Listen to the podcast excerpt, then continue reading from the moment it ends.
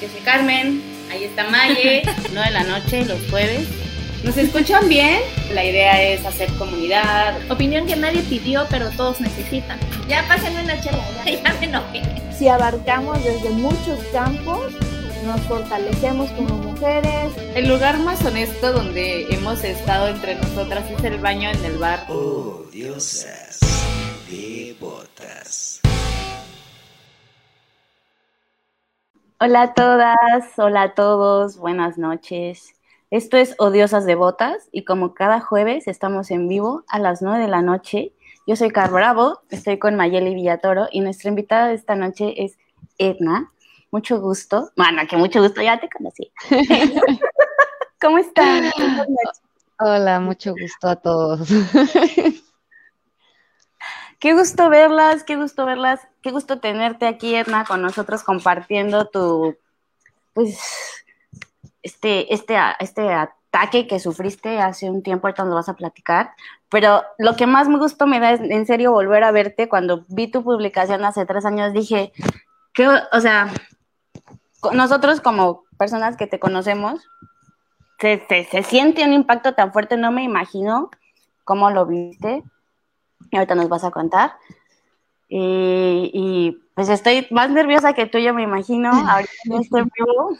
Es, es, un en vivo para mí muy fuerte, con, con esta situación que pasa es choqueante, entonces, ay, no sé ni qué decir. no te preocupes. Maye. Pues bueno, eh, desgraciadamente creo que todas este, es como cuando dicen, eh, no eres la primera y lo malo es que no eres la última. Eh, son situaciones a las que todo el mundo estamos expuestas, sobre todo pues las mujeres. Entonces sí nos gustaría mucho que nos contaras tu experiencia y pues ya poco a poco ir desglosando el pues, cómo se supera, qué haces después, cómo visualizabas. Pero empecemos por qué fue lo que pasó. Yo creo que, bueno, pues el hecho de vivir en México te acostumbra a ciertas situaciones en la vida y la verdad es que no fue la primera vez que em, he sufrido de algún ataque en la calle, pero esta sí fue la primera vez que yo estaba sola.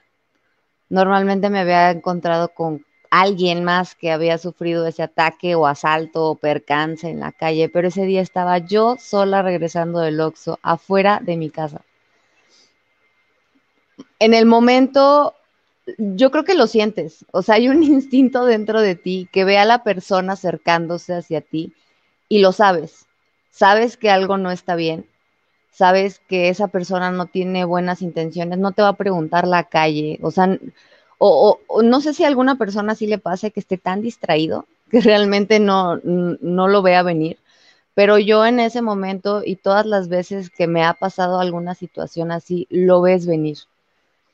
Y tenía las cámaras de seguridad, yo le dije, te están grabando, no le importó, no le importó, me jaloneó, llegó un carro con otros dos tipos adentro, pasó una camioneta rápido, los asustó, supongo, me soltaron, hubo un forcejeo. La verdad, cuando vi que era uno, eh, pensé que quería mis cosas, cuando ya no, no viera que no tenía nada, se iba a ir, pero la verdad es que no le importó, o sea, realmente no le importó.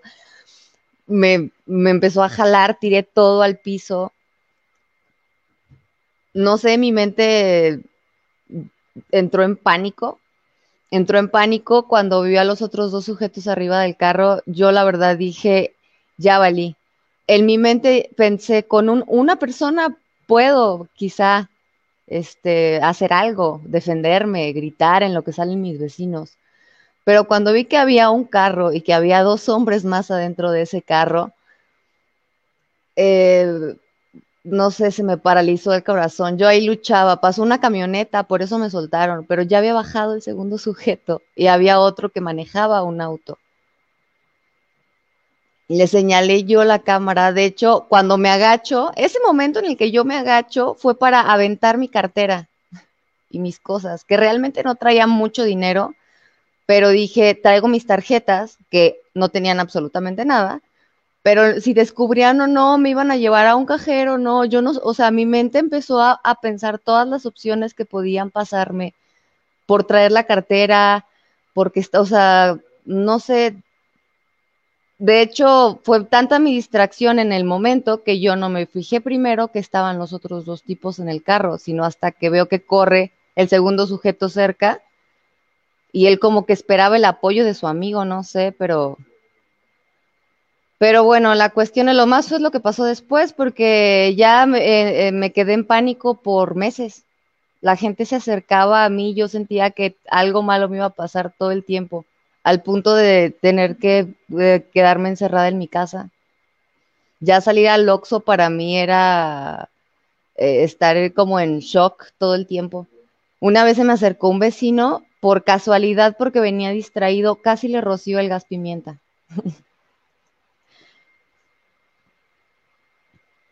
Yo no sé cómo, cómo reac, cómo reac, ay, perdón, se activó, perdón. Yo no sé, yo estoy temblando en este momento solo con que veo tu video y te imagino en esa situación. Yo estoy sudando, empezar a hacer- entonces yo no sé cómo reaccionaría mi cuerpo. Tú reaccionaste increíble. Defenderte, ponerte así, decirle, te están grabando. Wow. Yo no sé cómo, cómo, o sea, es que empiezas a, muchas personas, yo cuando entro como en pánico, en miedo, en shock, mi cuerpo se me paraliza, no me ayuda. O sea, es como que el miedo me invade. Siento que tienes que ser como súper fuerte y súper clara, así todo lo que hiciste, veo como cómo reaccionaste de fuerte, de rápido, es impresionante. Y el otro tipo, aparte como van vestidos los dos con, con chamarra de hoodie, una gorra, o sea, parece que son el mismo, el mismo tipo, van vestidos como muy similar. Claro, andaban buscando una víctima y yo pasé sola caminando. No, aparte fue muy frustrante la reacción de muchas personas conocidas que me, me mandaban mensaje para preguntarme si estaba bien, pero me, ¿saben qué me decían? Es que ve la hora. Ya era tarde. O sea, automáticamente empezaban a, a- a asimilar o a decir que era mi culpa lo que había pasado, simplemente porque a esa hora me di cuenta que no tenía leche y todavía no había lo de la pandemia, toque de queda, podía ir perfectamente a las 11 de la noche a un Oxxo que estaba en la esquina de mi casa. Claro, no le veo el mayor problema o como el mayor pensamiento de está fuera de lugar tú salir sola por leche en la noche. Pues no, deberíamos Claro. poder transitar, es libre tránsito el país, o sea, en la nación. No, no hay como que quedar las mujeres. Pero espera todavía, la cosa se pone aún peor. Me estaba pensando denunciar. Una parte de mis familiares son abogados. Bueno, yo no tenía ni una sola herida que durara más de 15 días. Y cuando yo me defendí, yo le mordí la mano al tipo porque yo estaba gritando. Y al parecer yo sí le hice una herida. Entonces me dijeron que posiblemente si lo encontraban por los videos de seguridad y demás, y él sí tenía una herida que durara más de 15 días, la que podía tener problemas era yo, porque a mí no me robaron nada. O sea, aparentemente, claro que me robaron la paz, la tranquilidad, eh, mi seguridad, muchas cosas muy importantes. Pero bueno, la cuestión es que no me quitaron dinero, no me quitaron mi bolsa, no tenía yo ninguna herida que durara más de 15 días, entonces realmente no, no tenía, o sea, que bajo qué cargos, intento de secuestro, pero no te secuestraron y tú sí le hiciste daño.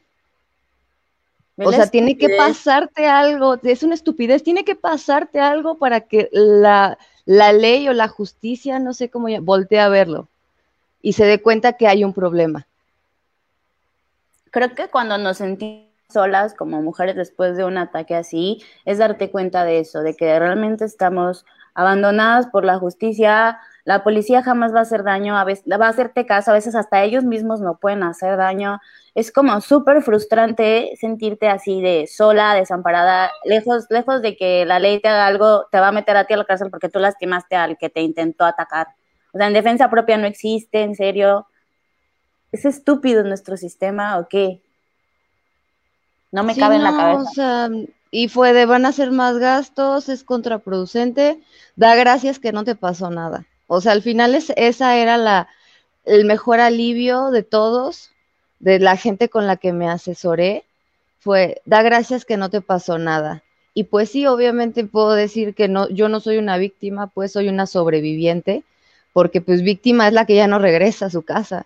Víctima es la que queda ahí con heridas graves, violada o traumatizada de por vida. Para entonces sí, ¿no? Se voltean a verte como, ay, algo te pasó. Si no, pues, y está bien, ¿no? Está bien ser sobreviviente, pero también de alguna manera te hace sentir indefenso o indefensa y ante el mundo porque dices, bueno, ok, o sea, ya es como la ruleta rusa salía a la calle, me puede pasar algo o no. O sea, me puede ser un balazo a la cabeza o no. Las personas no sabes ya si se te acercan de buena manera o qué, o bueno, por lo menos yo ya vivo en ese estado de pánico constante. Una amiga me, después de esto, al año, porque duré un año prácticamente encerrada, quizá no lo hablaba con muchas personas más que con mi terapeuta y algunos familiares, porque pues no era algo como que dijera, ya pasaron, o sea, la gente a veces es muy cruel cuando no está bajo, cuando goza del privilegio de no haber pasado por una situación así. Entonces es de, ya, ya pasó mucho tiempo, ya supéralo, ¿no? O sea, ¿cómo? Son pretextos, no seas floja, ponte a hacer algo. Y es como de, no es flojera, es que realmente eh, te, te inmoviliza. O sea, ya después cuando iba a trabajar con mi amiga, era unas cuadras. Inclusive aunque yo me moviera en carro, ya era complicado. O sea, alguien se bajaba por unas cosas, automáticamente ponía seguro, agarraba el gas pimienta. Yo sentía que todo mi alrededor me iba a atacarme en cualquier momento. Pues justo cuando subiste ese video, dije, qué fortuna poder tener todavía Edna con nosotros, porque te levantan y dudo que regreses viva, por ejemplo, ¿no? O sea, tú eres una sobreviviente en todos los sentidos, te defendiste, seguiste con tu vida, dices que no te robaron nada, que no tienes, que las personas que violan son traumatizadas, tú tienes un trauma, el evento ha pasado hace tres años y sigues sin poder hacer tu vida normal, sigues sin tener un trabajo normal de ir a laborar, sigues sin, sin poder hacer tu vida normal. O sea, eso no es, no es como que no te pasó nada, ponte a trabajar las personas no lo, no lo entienden hasta que lo viven en carne propia, hasta que viven un ataque así en su persona, pueden saber qué se siente sentirte privado de tu libertad o en riesgo de perder la vida más que otra cosa, ¿no? Por supuesto. Cuando yo era niña, mi abuelita, por alguna razón, bueno, fue su generación machista que le tocó, ¿no? Decía que si en algún momento te querían atacar en la calle, tú no hicieras nada, no hicieras ruido, permitieras que te pasara lo que te tenía que pasar y quizá te dejaban con vida. Ese era su consejo. O sea, tú deja que te violen, no te quejes, no grites y quizá te dejen con vida. Bueno, mi lema, después de lo que me pasó, y por un ataque anterior que había tenido que fue un asalto, me robaron 60 pesos, yo iba con mi novio y mi perrita a la tienda a comprar así, no sé, un gancito, de cuenta. Pero bueno, X, ese día yo dije, si algo me va a pasar, que sea aquí el medio de la calle y que todos sean testigos. No me van a subir a ningún carro. Si me voy a morir, que sea aquí en el pavimento y no que me lleven a quién sabe dónde y nunca más me vuelvan a ver mis familiares. Si saben que estoy muerta, que sea ahí, en ese momento, que los testigos estén los vecinos, que escuche el del Oxo, el de quien tenga que escuchar, pero no me van a llevar. O por lo menos voy a luchar para que no pase. Y es que creo que uno de los miedos más grandes, yo cuando pienso siempre en esa situación, igual, siempre he pensado que el peor, el menor de los males sería ya que, te maten, que te metan un navajazo, que te disparen, pero claro. ahí. El imaginarme que me lleven a un lugar donde ya no voy a controlar nada de lo que me pueda pasar, porque al final el destino puede ser igual de doloroso, pero de la tortura, todo, no, no, no, o sea, eso creo que es el miedo más grande que tenemos las mujeres, el si te llevan, por ejemplo, yo veo el video, te lo juro, se me hizo uno en la garganta y, o sea, si te hubieran logrado llevar, o sea, esa camioneta que pasó con las luces, lo que sea que los haya espantado, tu forcejeo, el que vieron que no iba a ser tan fácil, pero ¿cuántas mujeres no logran eso? No, no, no pueden tener esa suerte y se las terminan llevando para... No, claro, en un segundo. En un carro así se las llevan, no las vuelves a ver.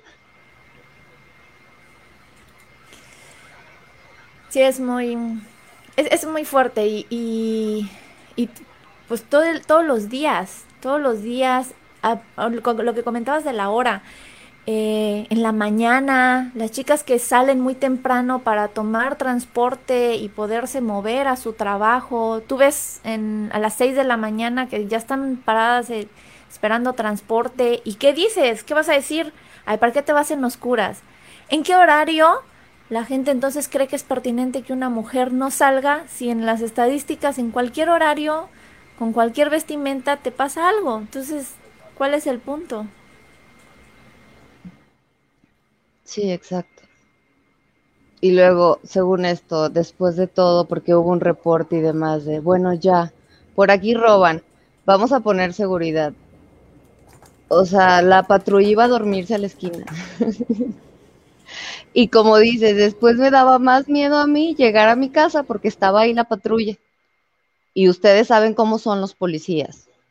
O sea, creo que todo México sabe cómo son los policías. Quien no quiera verlo es porque realmente está en una negación tremenda. Pero yo creo que a todos nos han pedido mordida. A todos nos han querido extorsionar alguna vez de alguna manera. Entonces ya era el miedo o a que me asalten los ladrones o a que me asalten los policías. Yo también he pensado como que si algún día, porque todo, yo creo que todas hemos pensado eso en algún momento de nuestra vida, de que si algún día te atacan a ti, ¿qué hacer? ¿No? Como que todas tenemos un plan en teoría. Obviamente en ese momento no todas nos va a funcionar la memoria o la cabeza, decir qué hacía, cómo era la defensa personal, o el gas pimienta, o tirarme, hacerme como peso muerto. Yo realmente, eso, si me voy a morir, me voy a morir luchando no me voy a morir haciéndome la flojita dejándome ir o algo así. No, yo también voy a hacer un escándalo. Y si a mí me pasa, es lo mismo que lo mismo pido que piden todos, no rompan todo. Claro. No, no se puede quedar así impune o en silencio. Creo que el silencio es lo que nos ha llevado a- al nivel, al nivel de agresión que recibimos donde estamos hoy, porque muchas nos hemos quedado calladas, porque no levantamos la voz, pero ahorita que todas lo estamos haciendo, siento que nos estamos dando pasos enormes, abrazándonos todas, compartiendo estas historias para que nos demos cuenta que está sucediendo desde hace mucho, que sigue pasando todos los días, que pasa en la noche, que pasa en la mañana, que pasa si estás sola, que pasa si vas con amigas, que pasa si eres Claro. niña, si eres grande, si eres anciana. Le ha pasado a personas que, Exacto, o sea, si vas a la tienda, si vas, vas al bar, o sea, no importa dónde vayas o qué estés haciendo. Está pasando, o sea, te están muriendo mujeres todo el tiempo, nada más porque sí, porque a alguien se le antoja llevarte, secuestrarte. Sí, no somos carne de cañón ni como que hay unas cosas de plástico bien padres en la sex shop que pueden utilizar en vez de estar violando. O sea, Sí. Hay formas, hay opciones. No sé, no es no es para mí una salida a tu calentura, abusar de otra persona o de tu economía, situación económica, lo que sea. Privar de la libertad a las personas, quitarles esa paz, ¿sabes? No es, no es justo. ¿En qué lugar de fue? vivir. ¿En qué lugar fue? En San Luis Potosí, en Las Lomas, por donde está el restaurante Santo Mar, más o menos, ahí en esa zona. O sea, se supone que está bien y tranquilo y transitado y demás. O sea, no es considerada una de las zonas peligrosas del, de la capital potosina. De hecho, creo que es todo lo contrario. Y tú te ves toda, toda pequeñita, o sea, en el video te ves tan menudita comparación de los, de los dos tipos. Pero, o sea, creo que la, la, la batalla que diste, a- hace rato recordaba cuando dijiste lo de los consejos de tu, de, de tu abuelita, que mi mamá me decía, cuando viajes en camión o cuando salgas a la calle, usa pantalón de mezclilla, cinturón, y yo así de, pues seguramente por accidentes y esto. Y ella me decía, es que en el caso de una violación, hasta el tiempo que les lleve es tiempo que ganas tú. Y es como, como desde chiquitos estamos preparándonos para esa guerra. Tienes todas las posibilidades de que un día te violen porque eres mujer, porque naciste mujer. Entonces, gánale tiempo o ¿por qué nos tenemos que estar armando e inventando y, cargando productos que a veces hasta son peligrosos para nosotros? Por, porque tenemos que estar cuidándonos de, de los hombres. Pues sí, tristemente, porque yo sé que van por ahí siempre va a saltar, ay no, pero también hay mujeres que agreden, sí, güey, pero la neta es que la mayoría son hombres. O sea, ¿para qué nos seguimos tapando los ojos? Es la verdad. sí, sí, sí hay mujeres, pero tristemente la mayoría son hombres. La mayoría de los violadores son hombres. Sí, sí hay mujeres, pero hay los hombres suficientes como para verlo un problema sistemático y ya del país porque como dicen, o sea, ya no es posible que sea parte de la cultura de todas las mujeres mexicanas tener que cuidarnos para, por si alguien nos quiere violar.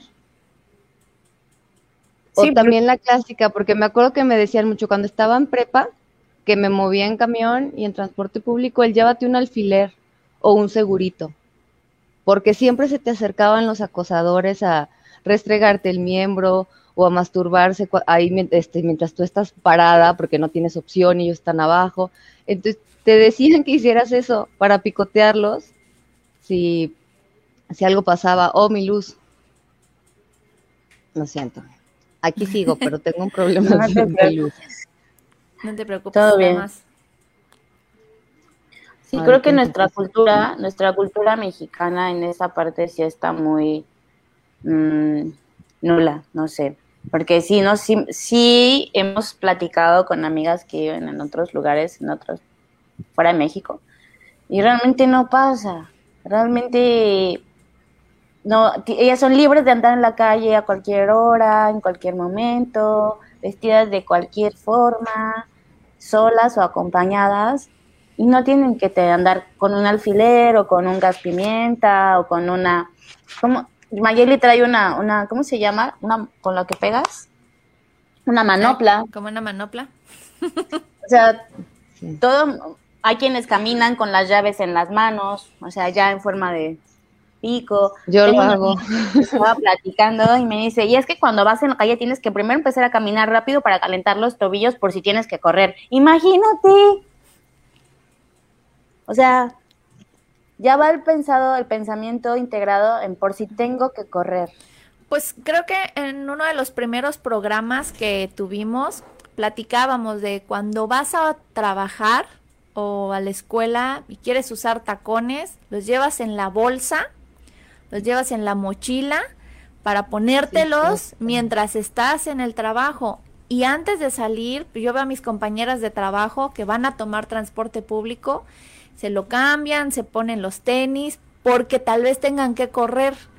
Y es todos los días, o sea, los hombres ven cargando los zapatos, pero no entienden el, el por qué, todo el trasfondo de, de tener que vestirse de cierta manera porque, ay, voy a ir a esta zona, porque, o voy a ir al centro de la ciudad, que es más peligroso. Entonces, tengo que ir vestida diferente porque tal vez tenga que correr, porque tal vez me, me vayan a manosear. Entonces es un, es un hartazgo que, ya, ya, ya superó todo. Claro.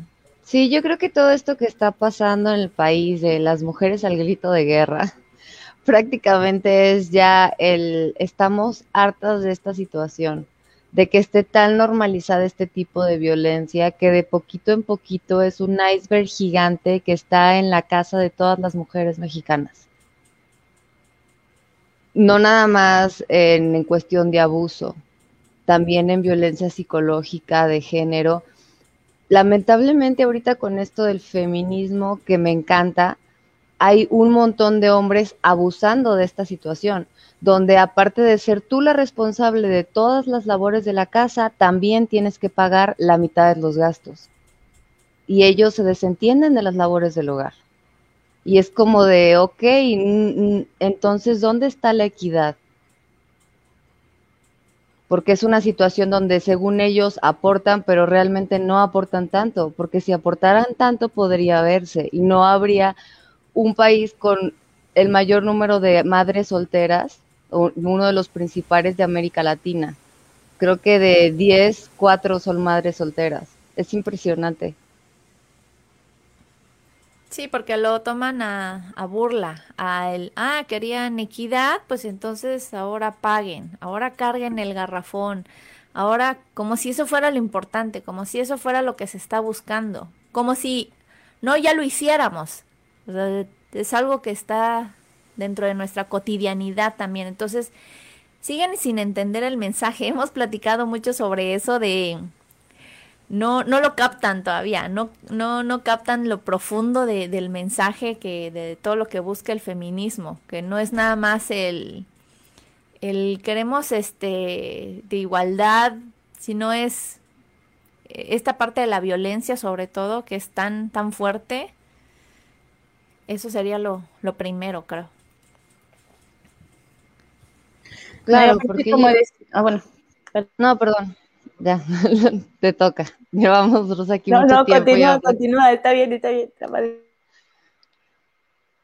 Sí, o sea, como está tan normalizada desde, el punto nuclear, todo eso lo lleva a esta situación, como una olla express. O sea, pareciera que no, pero son pequeñas situaciones de conducta donde por lo menos al hombre no se le permite regir sus emociones de cierta manera y se le fomenta indirectamente el ser violento. Entonces, sumémosle a esto la falta de educación. sumémosle a esto la falta de un buen sustento económico. Porque yo sé que por necesidad la gente trabaja, pero también por necesidad hay mucha gente en México donde el que no tranza no avanzan, roban. Y roban no nada más en la calle, y no nada más roban personas, roban hasta inclusive en los puestos públicos. Nuestros mismos funcionarios de gobierno están robando. No, si no hay para dónde hacerse, está cabrón. O sea, los hombres también ganan, el sueldo de los hombres es mucho más que un sueldo de una mujer haciendo lo mismo, el mismo puesto, o sea, la equidad no es como que ábreme la puerta del carro o no me abras la puerta del carro, no, no son cosas como sencillas o románticas, no romanticemos ese pedo, o sea, hagamos en serio conciencia y ver dónde están los hoyos. No es nada más como que vamos a resarcir, resarcir, viene desde la educación, creo que nos corresponde a las nuevas generaciones eso, cambiar nuestro mindset de machitos, de tú tienes que ser cabroncito y tú tienes que ser obediente porque eres niña y tu cabrón porque eres niño, o sea, estamos, estamos, traemos una educación generacional nefasta que no ha funcionado para nada, que a nosotros como mujeres nos quieren poner en superwoman y está muy cabrón llegar, llenar ese espacio de trabajar en fuera, trabajar en casa, tener hijos, limpiar, superarte, estar guapa, leer, ser inteligente, o sea, está cabrón llenar todos esos como serían, como todos esos requerimientos que nos piden para la mujer de hoy, ¿no? Ah, quieren equidad, quieren ser feministas, pues chinguenle más. No digo que no podamos, digo que no está justo. Claro, exactamente. Tienes que trabajar en la NASA, este, o ser científica para que sea válida tu opinión. Es decir, no, no eres feminista, no eres mujer día de veras. Uy, ese, ese es un, un punto eh, que, que me encanta que toques, porque yo, por ejemplo, bueno, siento por lo que he estudiado, el feminismo en sí es nuestra libertad. O sea, qué padrísimo que ellas vayan al espacio, es hermoso que tengan esa libertad, pero no por hacerlo son feministas. También la mujer que decide casarse y tener hijos es está gozando de esa libertad que le dio el feminismo de decidir sobre tu vida. Tú decides qué haces, no tienes a un amo, hombre, que decide por ti. Ese es el principio base del feminismo. Entonces las feministas no son nada más las que estudian. Las feministas son todas las mujeres que hoy en día deciden por ellas mismas su hoy, su mañana, su presente y su futuro y qué quieren hacer, qué quieren estudiar o si no quieren estudiar y quieren casarse y criar hijos, porque también es una decisión válida. A huevo. Lo resumiste súper bonito. El libre albedrío, qué bonito. Sí, es eso, como dice Mayeli, lo resumiste súper bonito. Edna, llevas un año viviendo en pandemia lejos de la civilización. Me comentas que estás en una hacienda. Eh, platícanos un poco cómo ha ido evolucionando tu vida después del ataque. Esto, tu ataque fue hace tres años. Ahorita estás, tu vida es otra cosa de lo que era hace tres años. Eh, platícanos, platícanos qué ha cruzado, por qué cruza por tu mente antes, hace tres años. ¿Quién es Edna ahora? ¿Qué ha, pasado contigo? Platícanos. Mm, pues yo creo que a partir de eso cambió casi todo porque normalmente yo siempre fui una persona que andaba afuera, que le gustaba convivir, estaba en lugares abiertos, no tenía ningún problema con algún área de trabajo, de hecho estudié administración, dentro de lo que más me gustaba era el tratar con las personas, quizá no directa, pero indirectamente, no sé, moverme. A partir de ahí empecé a entrar en un estado de pánico alerta con la gente que me rodea. Mm, empecé a hacer a un lado oportunidades de trabajo externo, afuera de mi casa. Yo ya no quería salir, yo ya no quería lidiar con nada porque para mí el estar afuera era como si estuviera corriendo, o sea, en peligro constante. Mi mente no me dejaba en paz. Era un estado de ansiedad todo el tiempo. Entonces, pues me recluí, me recluí, empecé a tomar terapia para salir de todo esto. Eh, me apoyé muchísimo en mis amigas porque son las que más me entendían por la cuestión de la violencia, porque pues si no te sales de tu privilegio, no lo ves.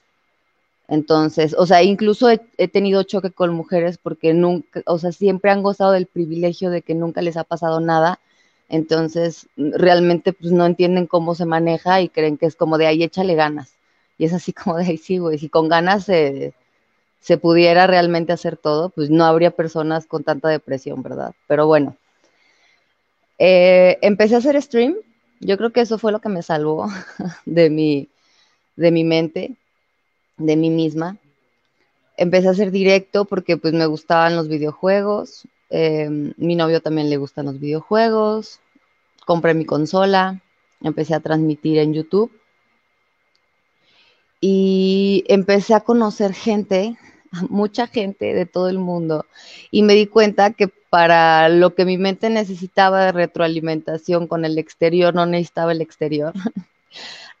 Solo necesitaba, ajá, un medio de comunicación, que en este caso era el stream, el chat en vivo y el estar jugando todo el tiempo con diferentes personas. Pasé un año completo haciendo stream más de ocho horas al día era lo que hacía, para eso vivía.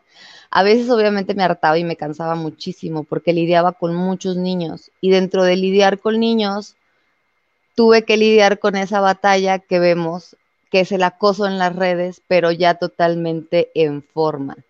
O sea, ya tenía mis acosadores que tenían cuentas secundarias para ir a acosarme. También tenía niños niños, porque eran niños, la mayoría eran niños, no puedo decir que llegaban hombres o señores, no eran niños, niños de entre 12 y 16 años de edad, que me decían cosas como, ¿qué hacen una mujer jugando videojuegos y haciendo stream? Este, si no te vas a encuerar, porque pues están acostumbradas a las clásicas streams, este, pues que les gusta enseñar, no tengo nada, nada en contra de eso, pero pues no era yo creo que mi tirada en el momento en el que estaba ahí, ¿no? Y ellos como hombres, que eres un producto de consumo, pues quieren el consumo que tienen, ¿no? Que es pues mujeres chichis, uga, uga. O sea, no, no pueden ver algo más, pues no convivían, o sea, ya no, ya no existe ese punto de convivencia. Y pude tratar también con esa situación que de cierta manera la ves enfrente solamente cuando la tienes enfrente.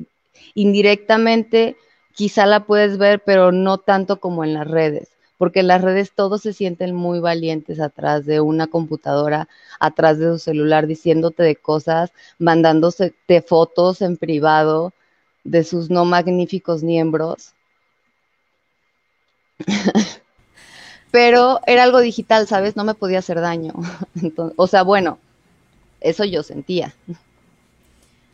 ¿Y cómo es que puede ser eh, te da esa seguridad de la pantalla del no va a pasar a lo físico, pero luego hay gente loca, o sea, Yo he visto muchas chicas que son este gamers que transmiten, que hacen stream o modelos que luego pasan a la realidad y por medio de sus historias investigan dónde están y las persiguen y ya llegan a sus casas. Y es como de... Y, y, algo que decías, eh, los chavitos. O sea, yo recuerdo que el de los acosos más fuertes que he tenido, de la vulgaridad más horrible, me lo dijo un niño como de unos 7, 8 años en un parque y yo estaba en el parque sentada este, esperando a alguien que me iba a llevar algo. Y de repente se me acerca un chavito de los chicos que son boleritos, como de 7, 8 años, no pasaba, y me dijo un chorro de obscenidades y ni siquiera estaba arreglada, o sea, estaba saliendo de la escuela con playera, jeans, porque todo el tiempo tenemos que justificar cómo estábamos vestidas, así, así iba, para que me crean que no estaba provocando al niño de 7 años. Entonces es eh, y, y ese, esto es lo que permite las redes también, que los chavitos se sientan bien valientes y se pongan a acosar. A acosar niñas. Pero lo mismo que te hacen a ti, lo hacen con sus compañeras, compañeras de salón. ¿Saben? Es, lo que me preocupa es que son las nuevas generaciones.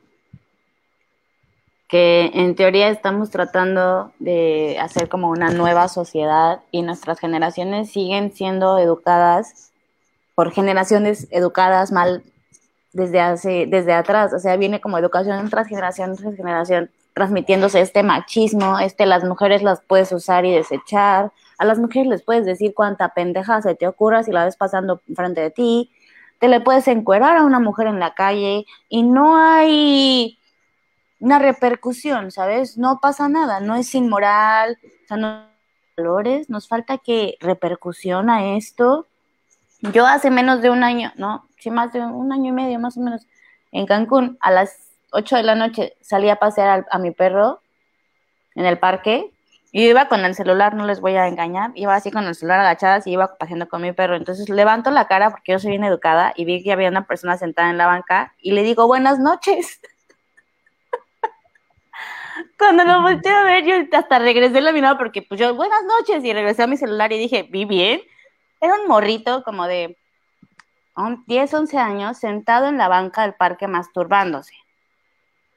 Y, me, y le dije buenas noches y no me contestó y volteé a verlo así como que de verdad y me quedo viendo así fijamente y se seguía masturbándome, pero bien, masturbándose, pero viéndome así mal, psycho. O sea, tenía como... Me entró el pánico así, yo dije, madres, qué miedo. Pero pues que no reaccionó muy bien a eso.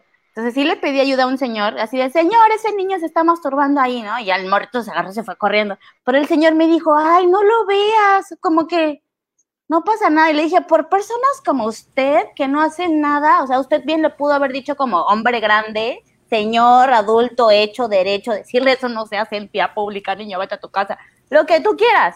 Pero el señor dañó a mí.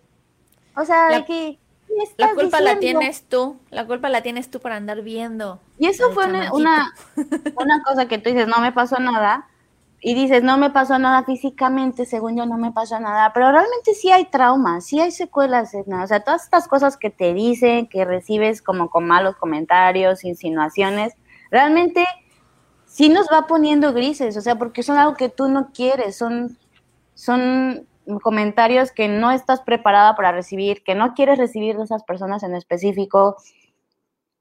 Ahí se fue, y me quedé Pero bueno, todos estuvieron aquí. Y pues a eso voy, o sea, Edna dice, no me, no me, no me hizo, no me hizo daño, no me afecta que me, que me acosen en redes, pero yo creo que sí. ¿Tú qué dices? Sí, no, afecta un chorro. He visto mucha, mucha gente cerrar sus cuentas, darse los detox de redes sociales porque el acoso es demasiado. O sea, eh, ya no solo el hostigamiento físico, sino gente en realidad diciéndoles así de, ay, ya, suicídate, ay, ya. Y es como de, ah, ¿hasta, hasta qué punto? ¿Hasta qué punto puedes tolerar? Yo lo veo, por ejemplo, en el caso de la gente que vive de, de esta parte, de las redes sociales. O sea, qué, qué difícil, qué complicado. Hola, hola de nuevo. Ya, perdón, ya volví mi internet de Hacienda. no, es que de repente pierdo un poquito la señal, pero regresa. Sí, entonces es muy. Ay, ahora se fue Carmen. se van por turnos. Aquí estoy. Pues les decía que Edna está ahorita en una zona rural, lejos de la civilización, y está haciendo un esfuerzo bien grande por estar hoy con nosotras. Consiguió luz prestada y internet así, cañón. Está haciendo todo, todo de su parte para estar con nosotras. Así que no se desesperen. No se desesperan, yo sé que no se desesperan, nos han pasado muchas cosas en vivo.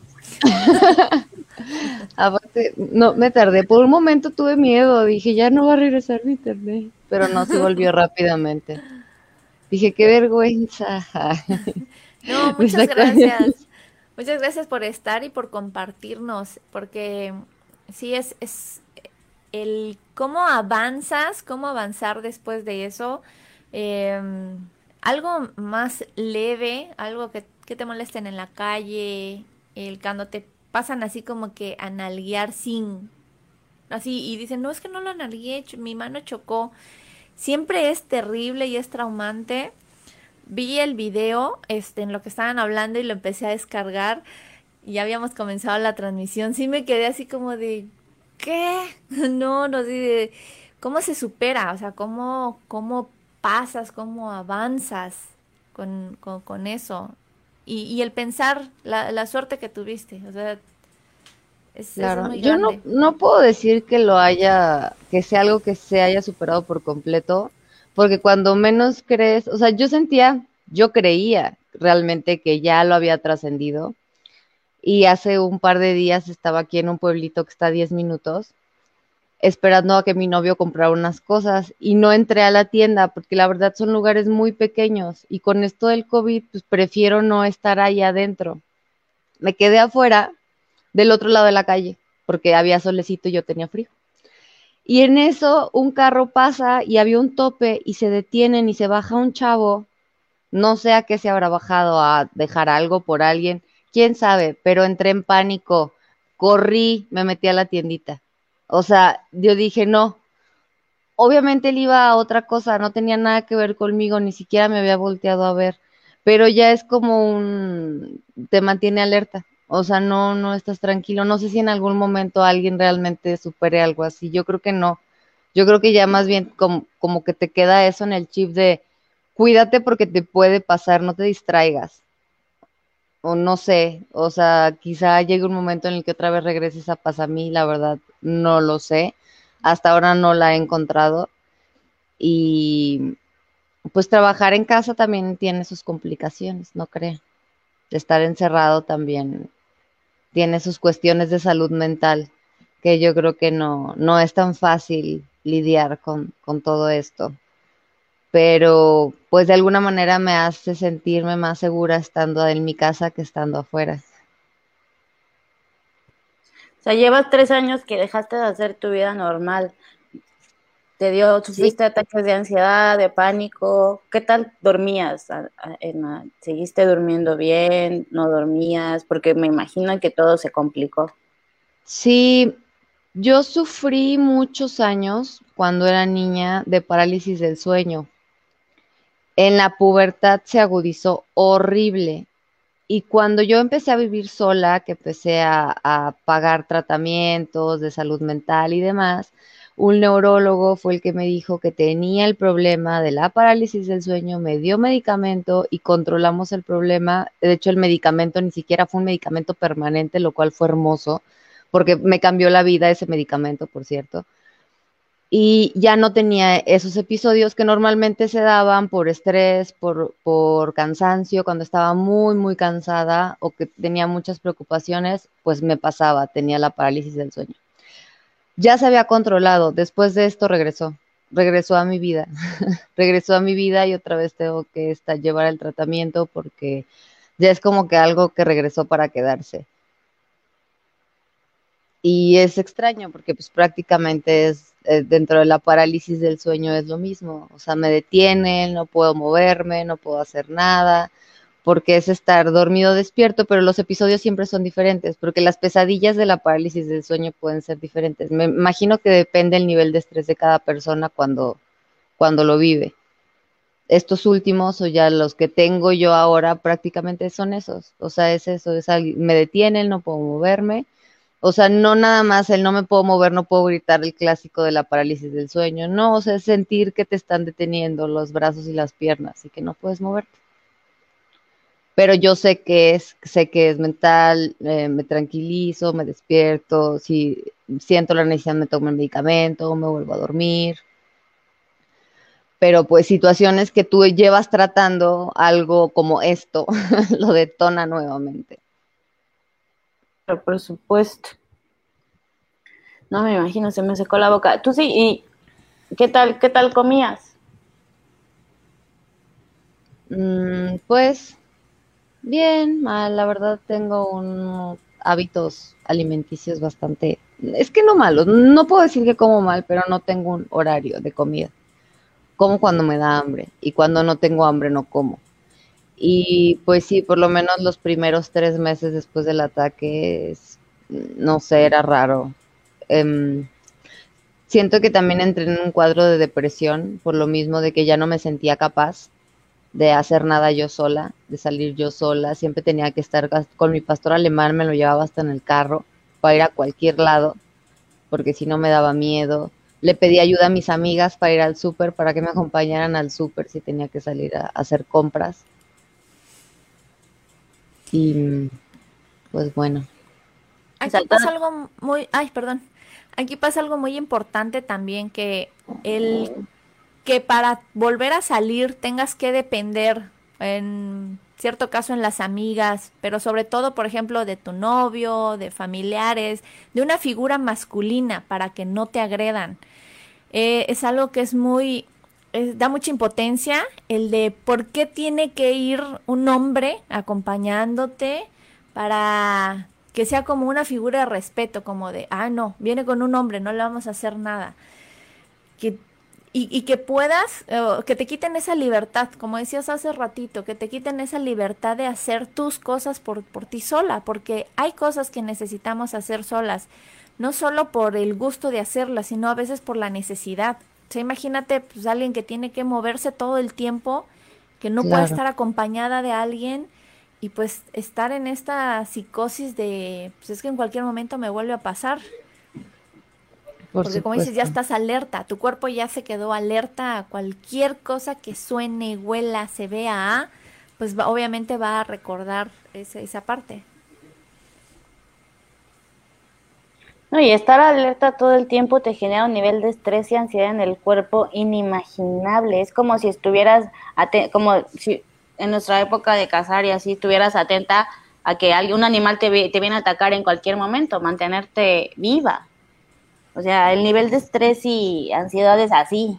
Yo no me imagino las bolas que traes atrás en la espalda de estrés. Dejaste de comer, dejaste de venir, dejaste de salir, dejaste de tener esa libertad que tenías de decidir a dónde o a qué hora salir. Por, ya sé, aparte mi papá, mi papá para todo me decía, dile a Rafa que te acompañe. Así como si él siempre tuviera ganas de, de ir conmigo a todos lados, ¿no? Entonces también empezó a generarme muchos problemas en mi casa porque era, tenía que pedirle que hiciera algo, que me acompañara, que me llevara, que me, y uy, no, o sea, era a sus horarios, a su tiempo, a su ritmo. Entonces, todo empezó así de que de mal en peor. Al año y medio me fui a vivir a casa de mi mamá a Cancún. Es donde estuve el año pasado, tres meses antes de regresar y estar aquí en la hacienda, porque pues me llevé nada más a uno de mis perros, los demás perros se los quedó él. Pero sí, algo bien random llega y te sacude toda tu vida por completo. Pues ni tan random, estuvo bien perro. Yo cuando lo vi digo, gracias a Dios Edna sigue con nosotras, gracias a Dios la libró, gracias a Dios es súper fuerte, es valiente y lo, y lo libró. Todos, yo creo que cuando lo vimos te agradecimos eso, que estés bien, que estás fuerte y valiente. Como te digo, no todos tenemos ese nivel de reacción. Yo no creas, a veces sí pienso, ojalá que nunca pase por una situación que sí me paralice, porque soy muy consciente de eso. Es, yo creo que de las reacciones más humanas frente al pánico, paralizarnos y no saber qué hacer. Por suerte, las veces que he tenido situaciones, mi cuerpo, mi mente me ha permitido actuar, pero yo sé que no estoy exenta de que en alguna situación, en algún momento, yo me paralice y no sepa qué hacer.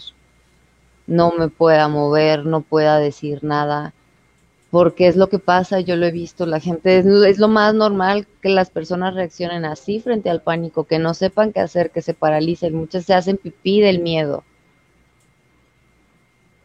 Sí, el término me cagué no llegó así de gratis. ¿eh? Ajá, no, claro, sí pasa, me imagino que les pasa. Bueno, a mí una de mis hermanas la asaltaron y le pasó, se hizo pipí del miedo. Y ella me dijo, yo no puedo creer cómo tú pudiste reaccionar. Y dije, yo tampoco lo entiendo porque sí sé que una de las reacciones más humanas es paralizarnos. Y no creas que yo no tenía miedo. Simplemente, no sé, mi mente tuvo la habilidad en ese momento por esa situación de reaccionar, pero yo no sé frente a qué situación no reaccione. ¿Qué pasó después del ataque? ¿Entraste a tu casa, alguien te abrió la puerta, tocaste, abriste tú? Porque veo que viene que te levantas como así como de, ¿qué pedo? ¿Qué acaba de pasar?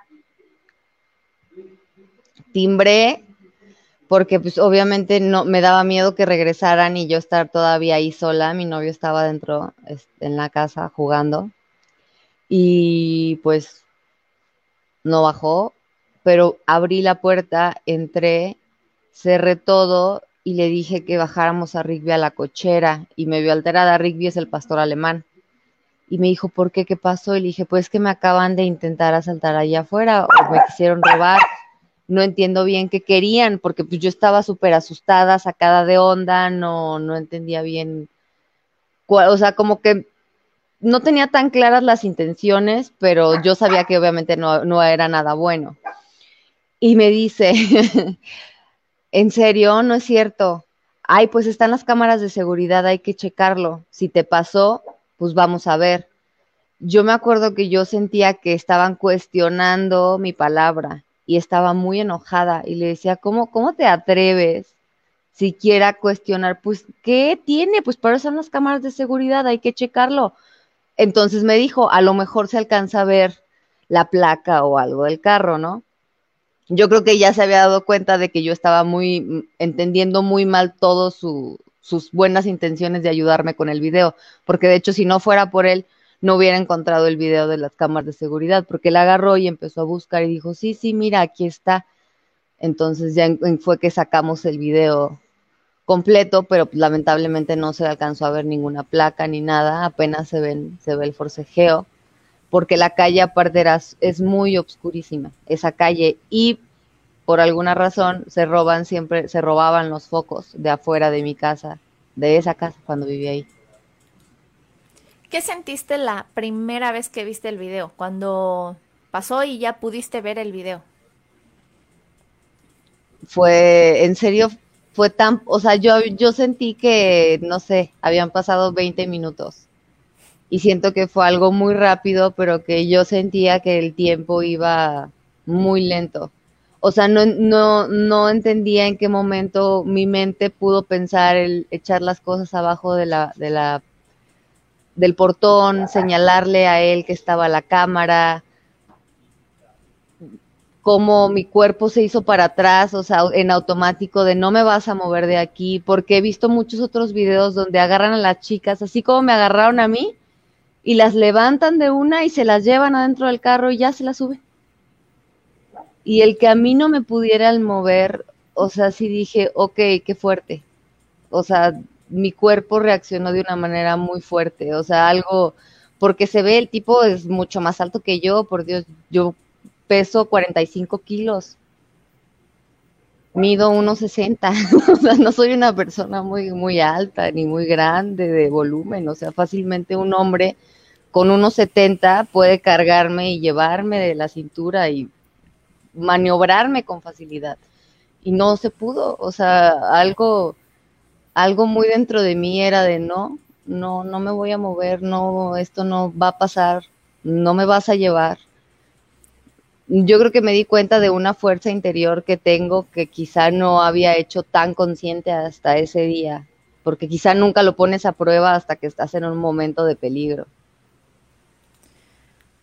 Sí, y, y justo hoy compartí en la página de Odiosas un video también de una denuncia que pasó en la ciudad de Tapachula, acá en Chiapas, de una chica que la agreden, pero igual queda, en, queda el video y nada más se ve como literal el tipo la taclea, ella igual súper menudita, chiquita, y se ve como sale el tipo de un local y ¡fum! desaparece, o sea, se la lleva. Supongo que por que estaban grabando, porque alguien estaba grabando con el celular, pues se detuvo y no se la llevó. Pero cuando estaba viendo ese video me quedé, qué indefensa somos, qué... O sea, qué impotencia el que tu fuerza, el que nuestro tamaño, el que todo no nos ayude para defendernos. O sea, ser tan vulnerables, este, estar tan expuestas y, y así. Ahorita que cuando veo el video, es como dices, te levanta y creo que si no hubiera tenido miedo, si él no hubiera dudado, o sea, mm, sin problema te llevaba. No, hombre, claro, sí, si no hubieran dudado, por supuesto, porque ya se había bajado el amigo y el otro venía manejando. O sea, eso fue de lo que yo creo que mi mente jamás en mi vida me había dicho, ya valiste madre. Así, con ese, o sea, con esas, hasta ese día. Ese día es la primera vez en toda mi vida que mi mente me dijo, ya fuiste, güey. O sea, con uno ve, no es, no puedes, ya se bajó otro, hay un tercero en el carro. ¿Cómo le, o sea, no vas a poder contra eso? O sea, te agarran de los brazos, los pies, quizá puedas soltarte, pero en un segundo, con tres ya no puedes, o sea, te meten al carro, bye. Pero ellos mismos, como dices, dudaron, no sé, tuve mucha suerte, mucha suerte. Aparte todo pasa en como 15 segundos, 12 más o menos alcanzo a contar. Como tú dices, para ti fue muchísimo tiempo y te das cuenta que en 15 segundos te pueden desgraciar la vida completamente. Sí, no, cambia todo, tu rutina, tu, vida. Iba caminando al Oxxo por un café, de las veces que ya me animaba a salir. Iba a comprar, eh, pues, un andati llevaba mi termo para rellenar. Y era un termito de vidrio y cruzó, cruzó una persona que venía saliendo del Oxxo y yo iba a entrar, pero me entró entré en pánico de tener a un hombre tan cerca que tiré mi termo y se rompió. Así, en la, todas las personas voltearon a ver como, como de qué acaba de pasar, todo está bien. El chico se sacó de onda y se fue, así como de que, quién, pero yo creo que yo temblé, no sé. Y, y dije, ok, tengo que regresarme a mi casa por otro termo prueba número uno falló, pero no está tan mal, llegaste al Oxxo. sí. Rompiste el vaso, pero llegaste al Oxxo. sí. Y ya regresé. Oye, pero qué fuerte. Qué fuerte, qué fuerte, o sea, pasar por eso. Pues los traumas postraumáticos. Qué fuerte que se te haya, o sea, que reacciones así. Porque es como cuando a alguien ya le pegaron, ya sabes, al perrito que ya le dieron su madrazo, ya reacciona así, ya para todo. Ya te quedas ciscado para todo. Son, son como pasitos de bebé. Eh, igual cuando vas en la calle, yo creo que lo decíamos, muchos hombres se dan cuenta que cuando vamos caminando en la calle y vienen así frente a nosotros, es que ya no te vas a poner a analizar, ay, este se ve decente, este no se ve, no se, no se ve lacra, pero pues es que ya ni siquiera sabes, o sea, gente que va súper bien vestida va y te hace algo, entonces te cambias de banqueta y ellos lo sienten, sienten que es como de, se, se cambió por mí. Hay chavos que hasta ven que lo, ya los volteaste a ver varias veces y ellos mismos se cambian, como diciendo, amiga, tranquila, no te voy a hacer nada. Y creo que muchos hombres también están en, en esa posición, pero como decíamos, más vale pecar de desconfiada que aquí llegue a pasar algo, bueno, no, no me voy a cambiar para no hacerlo sentir mal, ¿no? Pues, que se sienta mal me vale, yo me voy a cuidar. Sí, por supuesto. Porque aparte te pasa algo y es por no cuidarte, ¿no? Y esa idea, ah, claro, y la inseguridad, ¿dónde queda? Así de que... Y siempre confiar en el, en el instinto, en el o sea, en cómo te sientes respecto a un lugar, a cierta persona, así de, pues ya mejor me muevo. Claro. Eso que dijiste, que tu cerebro te dijo, ya valiste madre, que tu mente te dijo, ya valiste madre, ya viene otro. Pero no dejaste de luchar, ¿sabes? No, no dijiste, pues ya llévenme, ni modo, son dos. No, hombre, ni de pedo. No, no dejaste de luchar y eso fue lo que te salvó. O sea, no también, no, no, no te dejaste convencer. No, no valí madre, yo puedo luchar. Eso estuvo magnífico. O sea, a huevo. Porque si te hubieras dejado convencer por tu mente de ya valiste madre y ahí viene otro y son tres y no vas a poder contra tres, no luches, no. Yo creo que tu instinto de, so- de sobrevivir, de luchar, de, vivir, tu amor a la vida es lo que te, lo que te tiene hoy con nosotras. Y muchísimas gracias, Edna, por este valor, es- esta fuerza que nos estás transmitiendo también. Aunque tú no lo creas, nos estás transmitiendo fuerza, coraje, mantenernos alertas, nos estás compartiendo todo, todo esto, este amor tan bonito. Gracias, de verdad. Tu experiencia nos ayuda mucho a todas a agradecer, a ponernos vivas, a, y, a, y a- y levantar la voz, ¿sabes? A no dejarnos, no dejarnos ni convencer por, por nuestra mente, ni por el sistema, ni por los policías, ni por otros hombres de decirnos que somos el sexo débil o que no podemos solas o que necesitamos un hombre a nuestro lado, que tenemos que, no sabemos tomar decisiones. O sea, si hubiera sido al Oxxo con tu novio no te hubiera pasado eso. Es que no debe de pasar ni con novio ni Claro. sin novio. Exacto. Esas no son horas. Y es así, bueno, pues a esa hora me di cuenta que no tenía leche, sorry. O sea, no es. Y eso es algo de lo que me daba mucho coraje, ¿no? Digo, bueno, aunque hubiera ido al antro en, a esa hora, o sea, no debería de pasarle a ninguna mujer. A la farmacia, a lo que sea, o sea, tienes, la vida tiene que seguir, no podemos dejar de hacer, de hacer nuestra vida.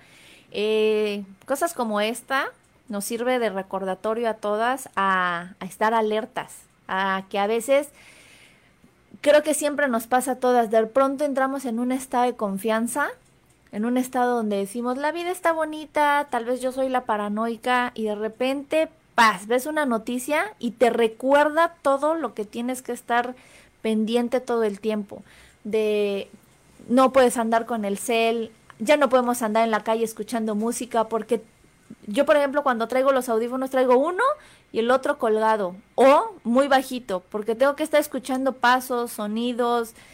Entonces, este tipo de cosas siempre nos recuerdan lo alerta que tenemos que estar. Te mandan mensajes, dicen que te abrazamos muy fuerte, que gracias, por compartirnos tu historia y sí, muchas, muchísimas gracias por estar con nosotras, por compartirnos un, un poquito de, de todo esto que, que, que viviste, de tu fortaleza y este y pues sí, de y sobre todo de compartirnos un poquito de tu instinto. No, gracias a ustedes por darme el espacio. Y pues también porque este tipo de cosas me hacen darme cuenta que, que aunque parezca que no, que no se hace nada, que el Estado no está de tu lado y parece que la justicia está en tu contra, sí sirve de algo, porque no nada más me ayudó a alertarme a mí y a cambiar ciertos hábitos que quizá tenía de los que me había salvado ya anteriormente de muchas otras situaciones en las que vivo distraída y a que otras mujeres pues también se den cuenta de que nadie, porque aunque ibas en una colonia bonita, aunque tengas buenas oportunidades, eh, estás exenta de que te pase algo así, porque aparte no estaba yendo a la fiesta, no venía de la fiesta, no estaba borracha, estaba afuera de mi casa, en perfecto estado, sobrio y demás, iba por leche y aún así me quisieron secuestrar. No traía, o sea, no importa la hora ni cómo estés vestida, ni la edad que tengas. O sea, pasa, pasa todo el tiempo, pasa todas horas y es algo que vivimos las mujeres en México desde hace varios años, ya muchos, muchos años, que se ha normalizado y al punto al que se nos dicen, cuídate, tú cuídate, pero ¿hasta cuándo voy a ser yo la que tenga que cuidarme y no el Estado el que también ponga un alto hasta ante estas situaciones? donde si ya tienes la prueba de que está pasando haya repercusiones y no, necesita, no necesite tener rastros en mi cuerpo de violencia de más de 15 días para que realmente se haga algo. Y, y como comentabas, hay casos donde denuncian y todavía se burlan diciendo, pues no te pasó nada, como dijiste, no te pasó nada. Hay mujeres que hasta las violan, como si tu, fuera una competencia que hay que ganar de a ver quién lleva más pruebas, a ver quién le fue peor en el ataque para demostrar la gravedad de, de, lo que puede pasar, porque no es lo que te pasó, no es el golpe, el raspón, lo que hayas perdido, es lo que te pudo haber pasado. Entonces, a eso deberían de reaccionar también las autoridades, no al, pues no traes claro. muchos rasguños, no, no, no es tan válido. Sí, exacto. ¿Y tú qué le hiciste a él? Porque si él sí tiene heridas, entonces pueden este, proceder en tu contra. O sea, hay, hay muchas fugas ahí legales donde dices, a ver, estás para cuidarme o para atacarme. Entonces, ¿en quién pongo mi confianza, no? O en mi caso ya me di cuenta que pues solamente tengo a las personas que me rodean y ya, o sea, para protegernos a nosotros mismos, porque en sí el sistema sigue a prueba y error y nosotros somos sus conejillos de indias, la gente que está todos los días en las calles, los que no tenemos guaruras, los que no tenemos seguridad privada.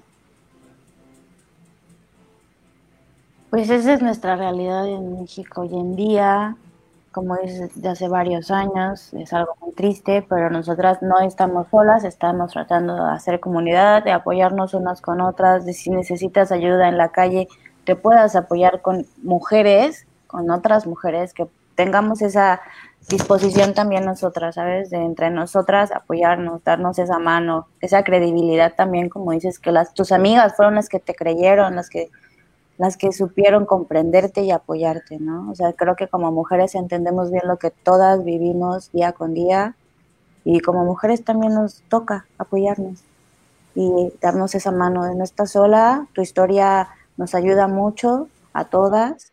Te agradezco mucho yo, Carmen, por estar hoy con nosotras.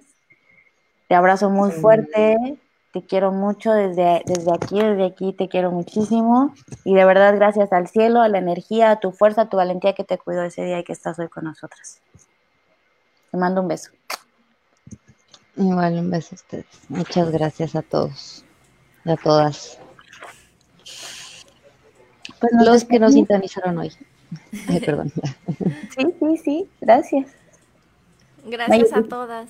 Gracias a todas, nos vemos el próximo jueves. Este, muchas gracias por estar, por comentar, por compartir. El día de mañana ya estará en Spotify este episodio y pues muchas gracias. Gracias, Edna. Gracias, gracias. también. Bye. Bye. Chao. Yo soy Carmen, ahí está Maye, 9 de la noche, los jueves. ¿Nos escuchan bien? La idea es hacer comunidad. Opinión que nadie pidió, pero todos necesitan. Ya pásenme una chela, ya, ya me enojé. Si abarcamos desde muchos campos, nos fortalecemos como mujeres. El lugar más honesto donde hemos estado entre nosotras es el baño en el bar. Oh, diosas, devotas.